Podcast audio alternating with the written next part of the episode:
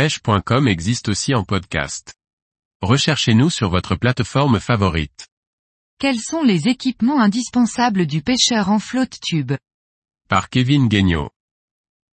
Outre les aménagements du flotte tube en lui-même, il est important de bien choisir les bons équipements du pêcheur pour pratiquer au mieux sur cette embarcation. Palme, pantalon et gilet, comment faire son choix?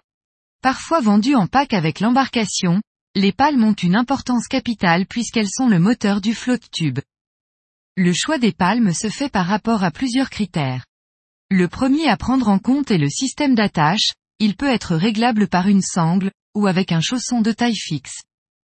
L'avantage du système réglable est qu'il peut s'adapter à la taille du pied, que celui-ci soit nu comme en été, ou avec un chausson néoprène ou des waders comme en hiver.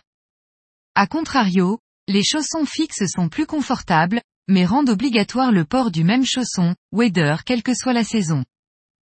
Autre caractéristique à choisir, la longueur.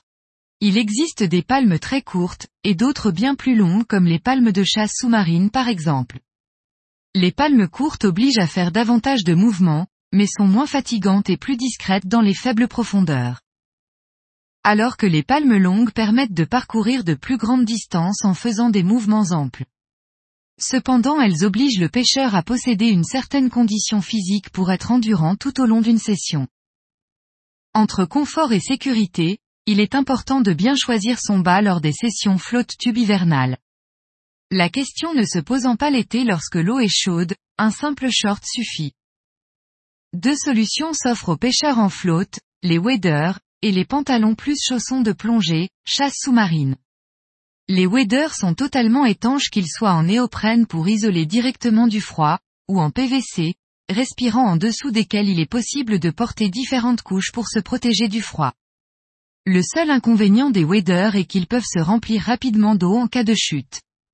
Bien que cela soit très rare, certains pêcheurs appréhendent ce genre de situation et préfèrent se tourner vers la deuxième solution. Le pantalon néoprène de plongée, chasse sous-marine. Ce type de vêtement protège très bien contre le froid et est très confortable puisque collé à la peau. Il est également plus sécurisant et il est possible d'y faire entre un peu d'eau pour les sessions à la mi-saison pendant lesquelles le pêcheur aurait trop chaud. Pour ce qui est du haut, il est plus facile de s'habiller plus ou moins chaudement en fonction des conditions. Cependant un accessoire peut s'avérer indispensable pour garantir la sécurité des pêcheurs, le gilet de sauvetage.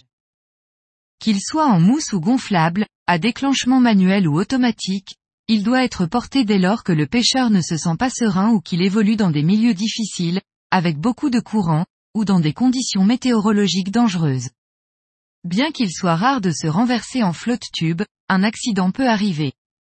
Et si, en été et en eau calme, il est facile pour un pêcheur de remonter sur son embarcation, ce n'est pas forcément le cas en plein hiver ou lorsqu'il y a beaucoup de courant.